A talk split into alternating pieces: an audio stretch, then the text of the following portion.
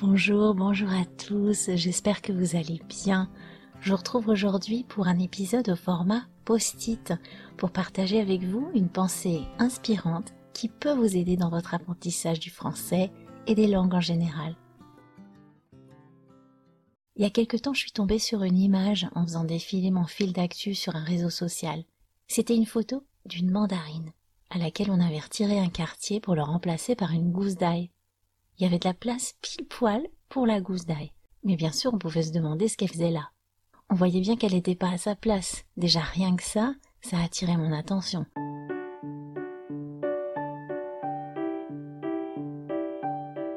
Souvent, on fait défiler notre fil d'actu jusqu'à ce qu'on tombe sur quelque chose qui attire l'œil. Et là, c'était le cas. J'étais intriguée. Je me suis donc arrêtée pour lire la légende qui l'accompagnait. Ça aurait pu illustrer le fait que tout le monde doit être accepté même s'il est différent. Mais la légende disait autre chose. Ce n'est pas parce que tu as une place que c'est forcément ta place. Et là, ça a fait tilt.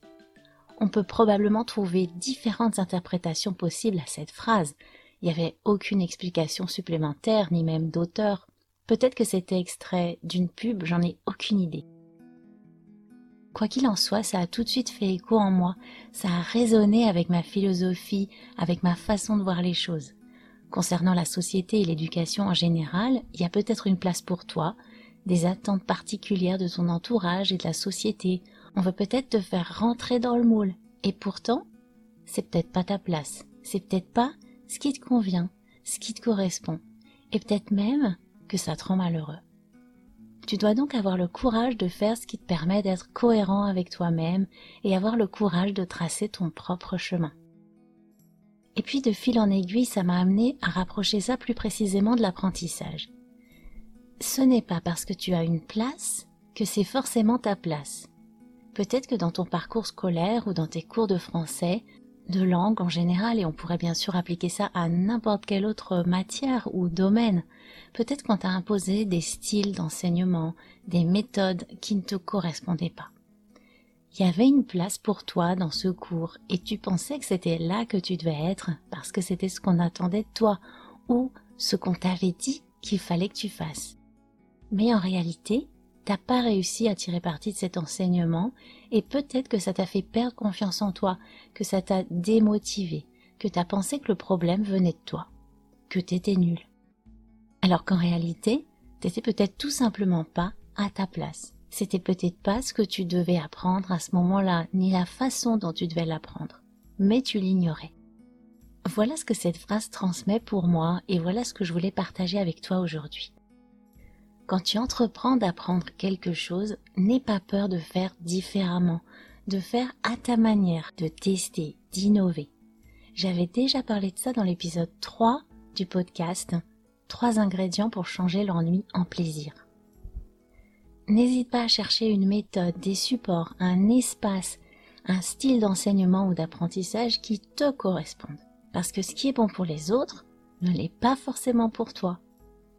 Je t'invite donc à réfléchir aujourd'hui à cette idée par rapport à ton apprentissage du français, à passer ton parcours du français au crible de cette pensée. Est-ce que les méthodes, les supports, les cours que tu as utilisés ou que tu utilises te correspondent? Est-ce que tu t'y retrouves? Est-ce qu'elles te permettent de développer ton potentiel, de t'épanouir, de progresser avec enthousiasme, de garder la motivation? Est-ce que tu arrives à utiliser le français spontanément?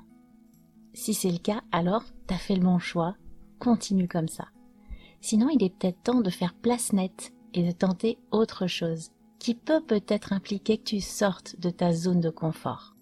Par exemple, étudier la grammaire, c'est rassurant. Il y a quelque chose de sécurisant quand on apprend les règles et qu'on fait des exercices d'application. On retombe facilement sur ses pieds. Par contre, c'est pas ça qui va nous aider à parler.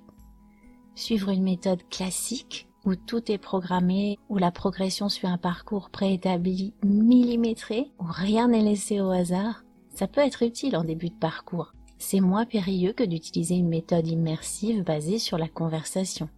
Et pourtant, si on poursuit sur cette voie au-delà du niveau débutant, c'est beaucoup moins passionnant et on peut vite perdre la motivation. Pour parler, il va falloir sortir de cette zone de confort, quitte à se tromper, quitte à faire des erreurs et à pas être compris. Plonger dans l'imprévisible de la conversation, parce que ce francophone natif auquel tu parles, il ne connaît pas ton manuel de français. Il sait pas quel mot t'as vu et il va forcément s'exprimer avec des mots et des tournures complètement différentes de celles que tu as apprises dans tes bouquins. Mais si cette immersion se passe dans un environnement accueillant et bienveillant dans lequel tu as toute ta place, alors ça marchera comme sur des roulettes. Tu as envie de trouver un espace convivial et motivant pour sortir un petit peu de ta zone de confort et pratiquer ton français à l'oral en t'exprimant sur ce qui compte pour toi, pourquoi ne pas rejoindre l'espace de discussion du podcast? D'ailleurs, est-ce que tu savais que le podcast allait fêter ses deux ans? Le 18 avril, l'espace de discussion rouvre ses portes pour les semaines francophiles. Tu pourras pratiquer ton français en participant aux discussions que je lancerai, partager ce qui te tient à cœur si tu le souhaites et découvrir un épisode exclusif du podcast. Et tout ça sans horaire, en accès libre illimité. Tu trouveras les détails dans le lien qui se trouve dans la description de cet épisode. Si tu connais pas toutes les expressions que j'ai utilisées aujourd'hui, lis la transcription. N'oublie pas de laisser un avis positif sur le podcast. Tu peux m'envoyer un message, laisser des commentaires sur mon site. Merci à toutes les personnes qui s'abonnent à The French Instinct Plus ou qui font un don. Je vous souhaite une très belle semaine et je vous dis à très bientôt pour un nouvel épisode et une nouvelle bulle de français. À plus!